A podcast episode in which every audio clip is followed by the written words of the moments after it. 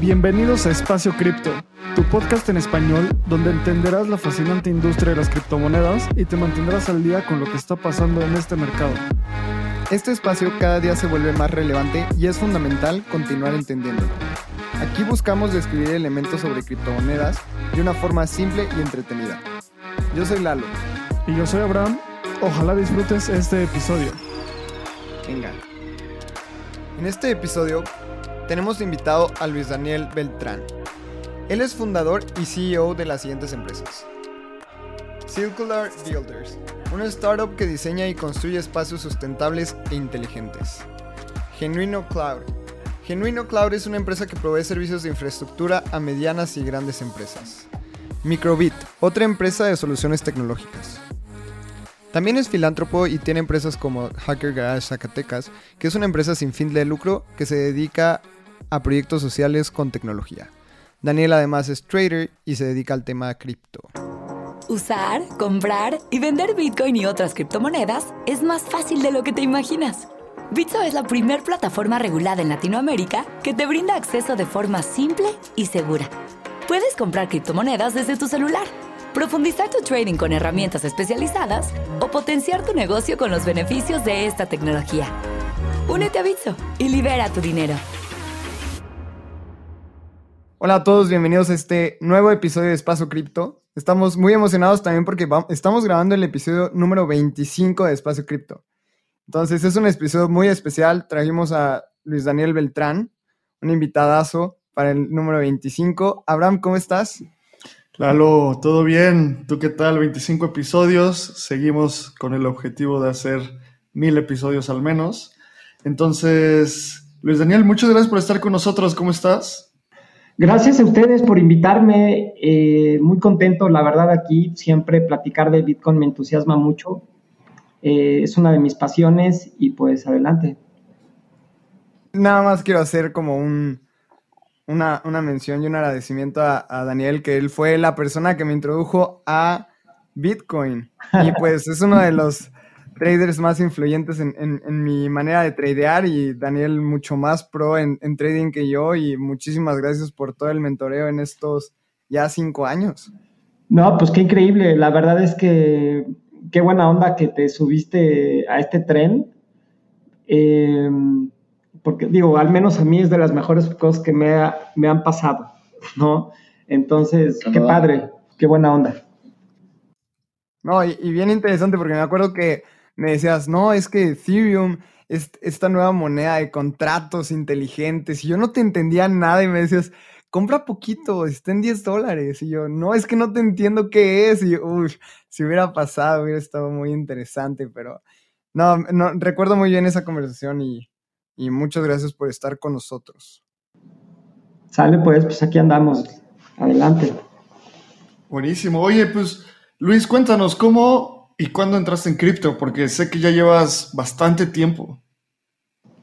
Sí, mira, eh, alrededor de en el 2011 por ahí empecé, se hablaba pues prácticamente nada de este tema a finales. En el 2012 yo empecé ya a involucrarme un poco más y fue en el año 2012, 2013 cuando empecé a, a, comprar un poquito, ¿no? Para pues, ver cómo funcionaba, eh, etcétera. Me metí a foros, había una que otra persona por ahí que empezaba a hablar del tema en YouTube, etcétera.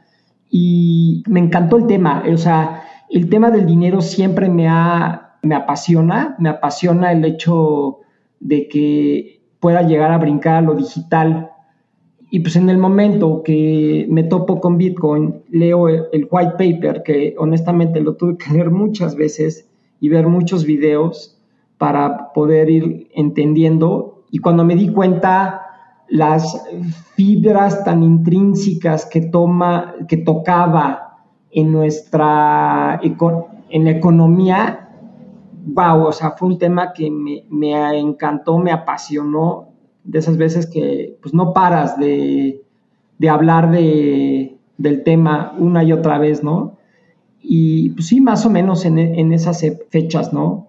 En el 2013, por allá, pues mucho más. Y, ¿Y cómo fue que tú eres ingeniero de profesión? ¿Cómo fue que un ingeniero se empezó a interesar en un sistema monetario eh, descentralizado? Porque tal vez es, son, dos temas que sí van de la mano por ser digital, pero también la cuestión financiera, ¿tú ya estabas como con alguna experiencia o solo como muy intrigado con este aspecto? Sí, eh, en ese sentido, la verdad es que yo siempre he sido eh, en temas tecnológicos, pues sí te puedo decir que he sido muy precozca, ¿no? O sea, desde los siete años yo aprendí a programar de manera autodidacta en una Commodore 16. Y siempre, o sea, cualquier cosa que sale, etcétera, me encanta verlo, ¿no? Y a mí me tocó eh, estar involucrado muy de cerca en una casa de bolsa. Eh, de hecho, eh, me tocó desarrollarle su back office a estos cuates con un equipo de developers que, trabajaban conmigo, pues te hablo de 1999, por ahí más o menos. Y bueno, es el, tema del dinero digital. De hecho, mi tesis, mi tesis de, de carrera, que yo terminé la carrera en 97, fue precisamente una propuesta de dinero digital muy parecido a lo que pues, en unos años se convirtió en PayPal, ¿no? Entonces, vamos, ya, lo, ya traía ahí ese tema, ¿no? El tema de fiat, cómo se manipula, eh, los bancos centrales, pues todas las teorías conspiratorias que hay por detrás de, de todos estos sistemas, ¿no? Que se utilizan para pues para manipular, etcétera, siempre me apasionó y pues me topo con Bitcoin, digo, no manches, o sea, tiene todo lo que, pues está increíble el tema y pues me, me fui clavando poco a poco. Ok, ok. Oye, justo como lo, lo que decías de Bitcoin y hablas mucho, tienes una TED Talk que habla sobre sistemas de confianza. Y creo que es importante entender que es un sistema de confianza antes de irnos a un tema de eh, monedas estables, que no sales un poquito de peso digital, pero nos gustaría mucho entender qué es un sistema de confianza y por qué es bueno o por qué es malo y por qué hemos vivido sobre sistemas de confianza. Y, yo, antes de hablar de sistemas de confianza, nada más me gustaría dar un pequeño preámbulo de algo que yo he visto durante esta evolución tecnológica, ¿no?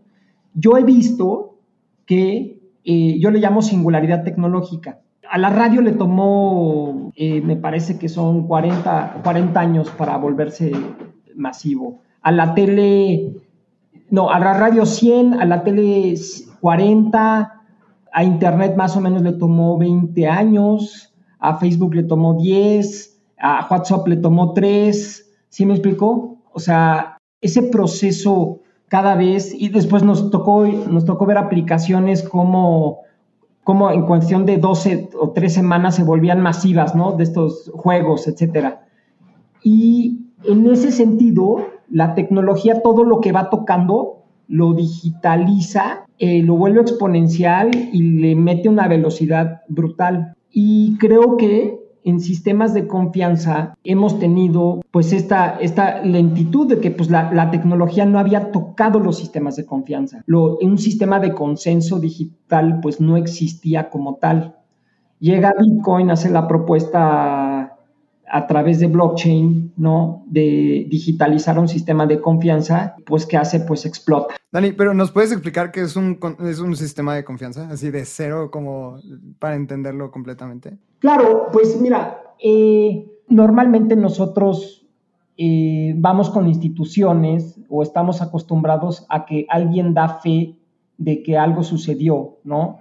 Un sistema de, de confianza muy básico puede ser un notario, ¿no? Yo necesito hacer una operación entre eh, llevar a cabo una operación monetaria de algún bien inmueble, pues el notario pues es el que se, eh, da fe de que esa transacción se hizo, hay un intercambio de dinero y hay un intercambio de, propiedad, ¿no? Aterrizado pues en unos papeles que dicen que ahora yo ya soy el dueño. Asimismo, un sistema de confianza, por ejemplo, en, monetario, pues igual, de la misma manera, de la misma manera, siempre hay un intermediario que decide que tal cosa sucedió, ¿no? Y pues la confianza finalmente pues está basada en procesos y personas, ¿no? Personas, ¿no? Lo disruptivo viene a partir de que ese proceso de confianza ya no es de confianza, sino ya es de certeza, porque aquí se empiezan a involucrar procesos matemáticos y donde más allá de la confianza tienes la certeza matemática y digital de que algo sucedió, ¿no? Y entonces eso es, eso es todavía, digo, tiene un grado mayor desde mi punto de vista, ¿no? O sea, tienes ahí ya la certeza matemática de que algo sucedió. Entonces, eso es, eso, así yo vería en el, sentido de, cripto, ¿no? Lo, que sería un sistema de, de confianza. Oye, Luis Daniel, entonces entiendo 100% lo que dices, como al final de cuentas es, antes de cripto delegábamos la confianza de las tomas de decisiones hacia otros humanos que podían ser o no confiables, como el caso del notario me encanta, ¿no? ¿Qué pasa cuando hay más de una persona con una escritura de un notario que da fe que ellos son los dueños, en quién confías, ¿no? Y entonces llega toda esta evolución y este cuestionamiento hacia las monedas fiduciarias digitales.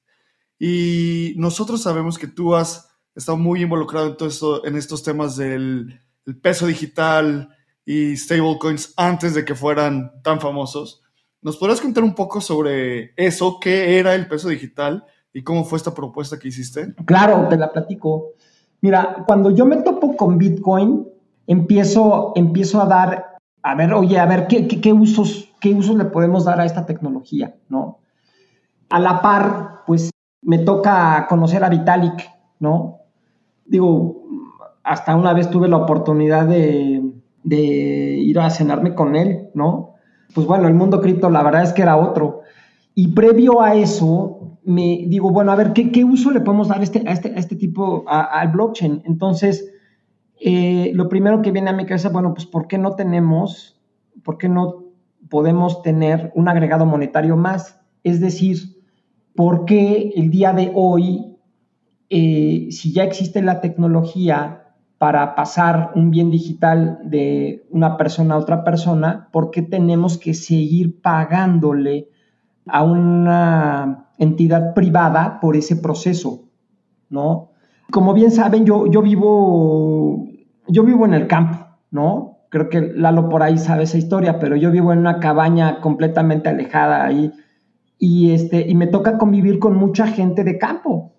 Y un día me topé con una, con una, una persona que tenía que caminar más de 10 kilómetros para ir a recoger eh, un apoyo de gobierno dije, no manches, ya existe la tecnología, esto debería de poder cambiar.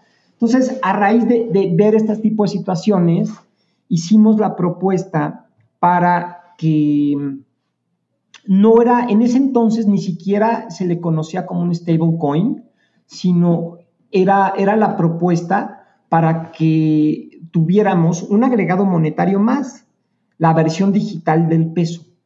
Y esa propuesta se llevó a Banco de México en marzo del 2014, más o menos, ¿no? Llevamos esta propuesta, los principales, digo, varias personas del mundo cripto en ese entonces fuimos a esta reunión y verbalmente la empezamos a platicar, a pelotear.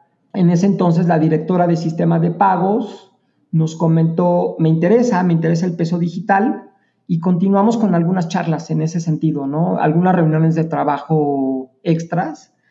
Finalmente ellos caminaron por, un sentido, no, se fueron por el camino de blockchain, se fueron por un desarrollo propio interno. Banco de México acabó desarrollando el CODI. Y este, el peso digital quedó ahí. Después, este, pues ya yo de cierta manera me, di por bien servido, digo, la idea era que, se movieran un poco las cosas, la verdad es que era algo sumamente ambicioso y muy, muy temprano, ¿no? Hoy por hoy, a la fecha, hay dos proyectos interesantes en ese sentido de stablecoins para la moneda mexicana, ¿no? Claro. Oye, Daniel, y o sea, ustedes llegaron y propusieron el peso digital, ¿y qué beneficios les decían que, que podía tener un peso digital? Porque también vi una conferencia en la que tú dices, tarde o temprano lo vamos a tener que hacer. Entonces, prácticamente no, no, o sea, no si se hace, más bien cuándo se va a hacer. Entonces, adoptenlo de una vez.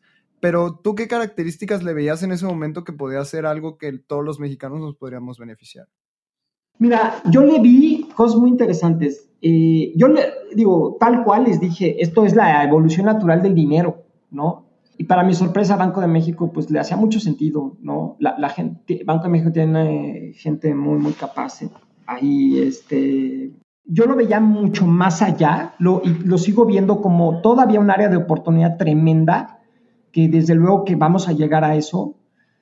Eh, más allá de un agregado monetario más y que tenga un, que tuviéramos el peso digital, un stablecoin, veo que una, una utilidad real de eh, del blockchain en ese sentido es para pues, desenmarañar todo el sistema burocrático que existe, ¿no? O sea, mm, por ejemplo, una, una característica muy sencilla que pudiera llegar a, en, algún momento dado a servirnos muchísimo es que eh, podríamos llegar al, al impuesto único de una manera muy sencilla, ¿no? La utopía del impuesto único consiste en que tú no sé, vas, compras un celular, compras una tele, compras lo que sea, o, vas a la tiendita y compras algo, y en ese instante se pagan tus impuestos, ¿no?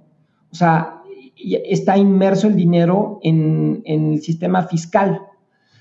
Esta es una de las propuestas, es, una de las posibilidades que, que vertientes que, podría haber, ¿no? Eh, eh, casos de uso muy prácticos que pudiéramos eh, ni siquiera tenernos que dar de alta en Hacienda para, para tener que contribuir.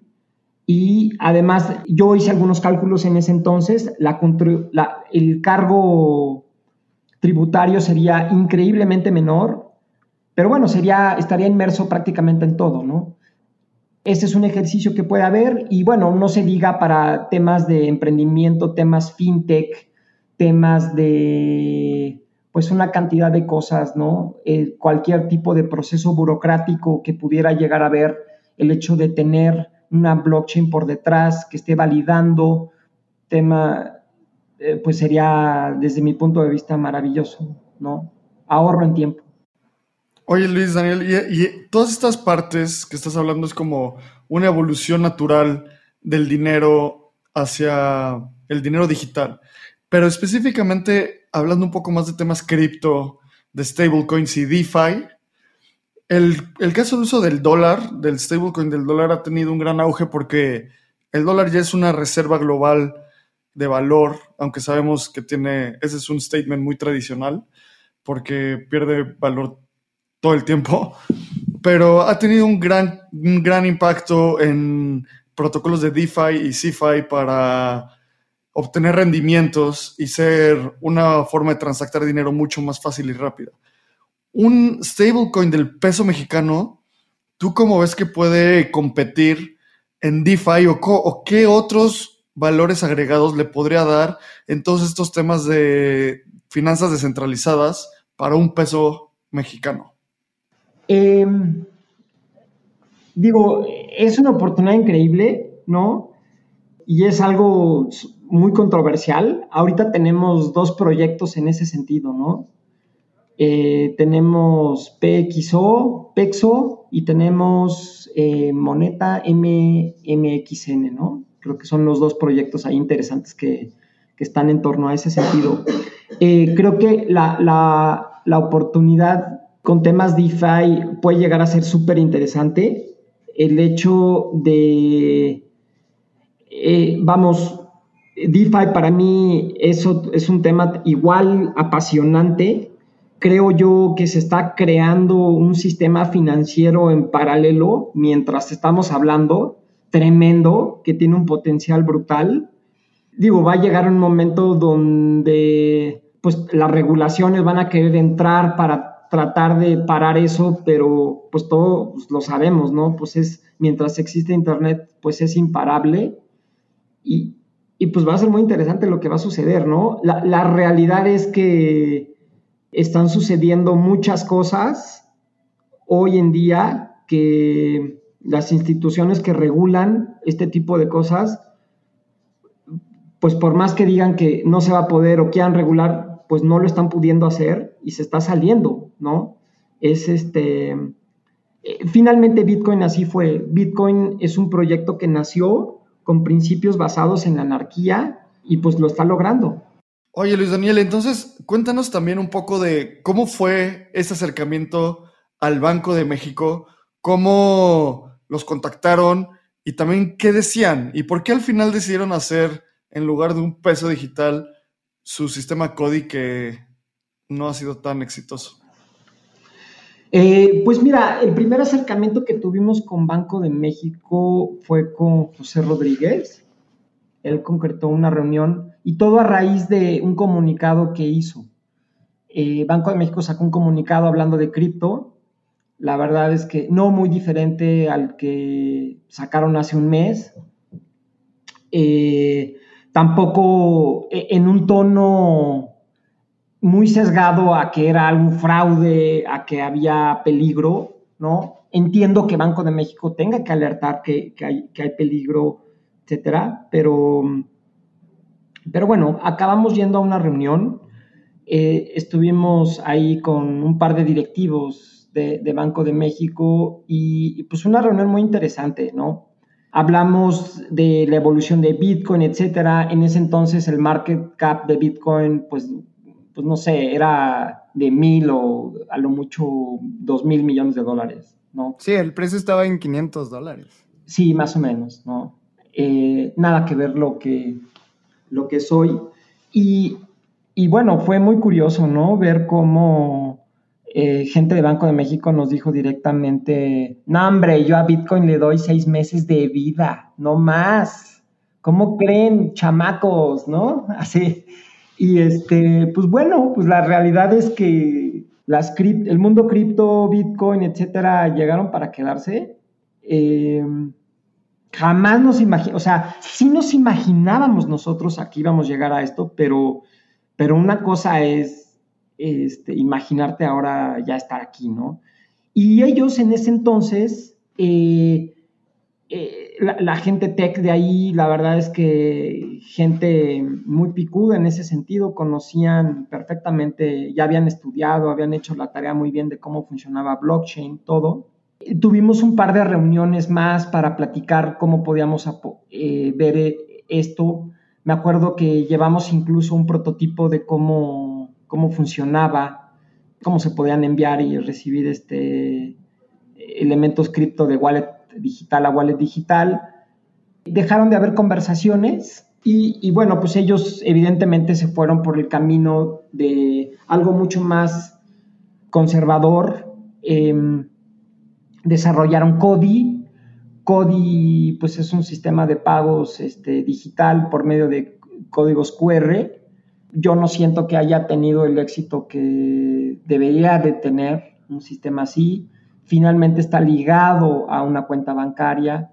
El tema de inclusión financiera pues no se resuelve porque está ligado uno a uno a una, a una cuenta. Entonces, este, pues bueno, así fue la historia. Y pues muy interesante lo que en un momento dado estas stablecoins que están habiendo, ¿no? ¿Qué va, qué va a suceder, ¿no? Si, si en algún momento dado van a evolucionar, la, la, se van a topar con legislación que, que, sea un stopper para que no, pero bueno, pues ya empieza otro mundo, ¿no? En ese sentido. Oye, Daniel, y yéndonos otra vez a 2014, ¿quién eran las personas que estaban involucradas detrás de Peso Digital en el ecosistema cripto y de México? Bueno, Peso, la verdad es que éramos pocas personas. Aquí en Zacatecas armé un grupito con varias personas. Bueno, eh, me ayudaron a darle forma. Yo en lo personal eh, tuve varias entrevistas con economistas, etcétera, para poder aterrizarlo. Eh, José estuvo bien involucrado desde el principio, ¿no? Le, encantaba la idea, le encantaba darle forma, ¿no? y sí, fuimos un grupito por ahí de cinco personas que estuvimos este, tirando ideas en el pizarrón y, caminando en ese sentido. Súper bien. Oye, justo me gustó mucho lo, que decías, ¿no? Que qué es lo que iba a pasar en un futuro. Peso digital, pues fue una propuesta que no pasó. Ahorita estamos viendo stablecoins. Pero, ¿cómo podemos hacer que los reguladores y bancos entiendan los beneficios de blockchain? Porque tuviste una persona que hay en Banco de México que te está diciendo, le doy seis meses de vida y probablemente no había entendido los fundamentales. Entonces, desde tu perspectiva, ya tratando con este tipo de personas, ¿cómo podemos hacer que entiendan un poco más? Mira, yo creo que a la fecha, si alguien no lo entiende, pues ya, o sea, el, mundo se, encargará de, de que lo entienda, ¿no? O sea, porque ya no es de que si le entiendes o no, o sea, ya es de que pues es una realidad, ¿no? O sea, hoy por hoy más del 6% de las remesas México-Estados Unidos pasan utilizando esa tecnología, ¿no? Hoy por hoy, le guste o no a todos los reguladores, cualquier persona en cualquier parte del mundo puede transferir valor a la hora que se le dé la gana sin utilizar ninguna institución financiera. O sea, eso ya es una realidad, ¿no? Entonces, yo creo que eh, eh, los problemas que blockchain resuelve son clarísimos, ¿no? Ya, ya no es de si entender o no, ya nada más es, como lo dije en su momento, esto es la evolución natural del dinero. Si no hacemos nada, de todas maneras lo vamos a tener. Si hacemos algo, vamos a tener la, gran, el gran beneficio de ser este, uno de los primeros y poder este, abrir oportunidades de, emprendimiento, ¿no? Y pues yo así lo veo. Oye, Luis, y ahorita que hay toda esta explosión, o bueno, no sé si explosión, pero dos proyectos de un stablecoin del peso mexicano que quieren lanzar el PXO y MMXN, ¿cómo ves esas implementaciones? ¿Tú qué opinas de cada uno de estos proyectos y ¿Crees que lleguen a tener un alto impacto? ¿Dónde están topados? ¿Qué has, de lo que has visto y tú que llevas tantos años investigando este tema, ¿qué opinas? Mira, pues a mí, en primer lugar, cuando yo me enteré de, estos dos proyectos, este, me encantó la idea, ¿no? Me encantó que, estuvieran viendo ese tipo de cosas en el ecosistema cripto, ¿no? Eh, los, dos ahí traen pique de cuál fue primero, los dos dicen que fueron los primeros, la realidad es que hoy puedo ir a comprar MMXO, MMXN, perdón, y PXO no puedo, o sea, todavía sigue siendo en proyecto, pero bueno, creo que va a ser sumamente interesante los casos de uso. Pues nada, a ver, o sea, estoy en la expectativa, aplaudo los dos proyectos, hay lugar para que estén los dos, y pues nada, ¿Y cómo, podemos identificar un proyecto serio de stablecoins? Porque, por ejemplo, también tenemos proyectos eh, que, fueron ahí medios. Estaba la discusión de que si Tether estaba respaldado por, por dólar dólar o qué pasaba con Tether. Entonces, desde tu perspectiva, Daniel, ¿qué proyecto o, qué factores tiene que haber en un proyecto para que se considere eh, serio y tú inviertas o tú tengas ahí tu, tu stablecoin o cómo podemos identificar ese tipo de cosas? Mira, yo en lo personal, eh, pues un stablecoin, pues hay una relación uno a uno a una moneda eh, fiat, ¿no? Entonces se está jugando, desde mi punto de vista, en una cancha de un entorno regulado, ¿no? Entonces, en ese sentido, quien esté mejor regulado, y quien tenga mejores bases, pues va a ser, es el, es el mero bueno, ¿no? Eh, Tether a mí, por ejemplo, en lo personal, no manches, yo sí le huyo, la verdad. De hecho, yo siempre he visto como Tether uno de los mayores problemas que puede llegar a haber como para que haya un desplome brutal en, en el precio del Bitcoin y en todo el ecosistema cripto, ¿no? Desde mi punto de vista es demasiado grande y hay puntos oscuros ahí en parte de su manejo, ¿no? Pero bueno, eh, empiezan a haber eh, ya mucha competencia, empiezan a haber, digo, ni una, ni dos, ni cinco, o sea, ya perdí la cuenta de cuántos proyectos de stablecoin hay, hay hacia el dólar y pues eso está fantástico, ¿no? Que, haya ese tipo de competencia, diversidad para, para lograr crear un, un mejor producto. Perfecto. Pues Luis Daniel, creo que toda esta plática es súper interesante y vamos a ir viendo cómo se va a desenvolver conforme pase el tiempo. Como dices, la digitalización del peso mexicano y de cualquier moneda fiduciaria es cuestión de tiempo. ¿Por qué? Porque si todo está evolucionando hacia lo digital y ya de por sí más del 95% del dinero del mundo es digital, no cripto, pero es digital, no es físico, no es, no es cash, no es efectivo el siguiente paso es directamente hacia allá. Entonces, pues muchísimas gracias por estar con nosotros y siempre cerramos los podcasts con una pregunta que nos encanta hacer, que es, si tú pudieras decirle algo a Satoshi, ¿qué le dirías? Está buenísima la, pregunta. Eh, la verdad es que nada más felicita, lo felicitaría, la verdad, ¿no? Eh, es un invento increíble desde cualquier punto de vista que yo lo vea. Si hubiera alguien que se le pudiera dar un premio Nobel de Economía, sería a él.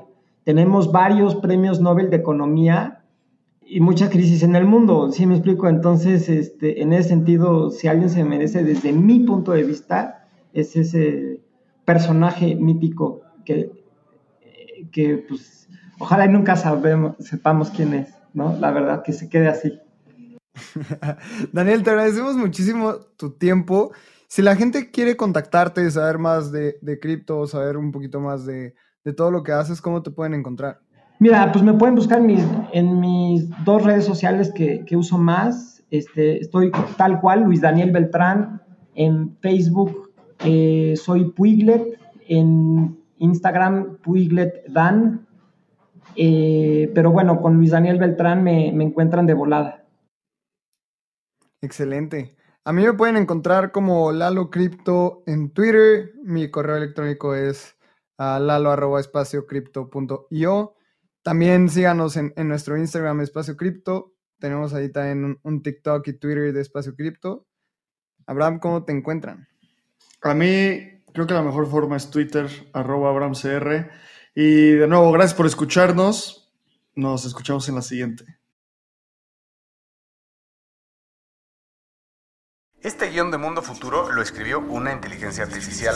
Imagina un mundo donde la tecnología se convierte en una extensión natural de nuestras vidas. Donde cada experiencia se eleva a niveles inimaginables de simplicidad. Un mundo donde los límites se desdibujan y las ideas se hacen realidad con un solo toque. El mundo cambiará más en los próximos 10 años que en los últimos 100. Yo soy Jorge Alor. Yo Mario Valle. Y yo Jaime Limón. No te pierdas Mundo Futuro, el principio del fin. Disponible en cualquier plataforma de podcast. Mundo Futuro. Mundo Futuro.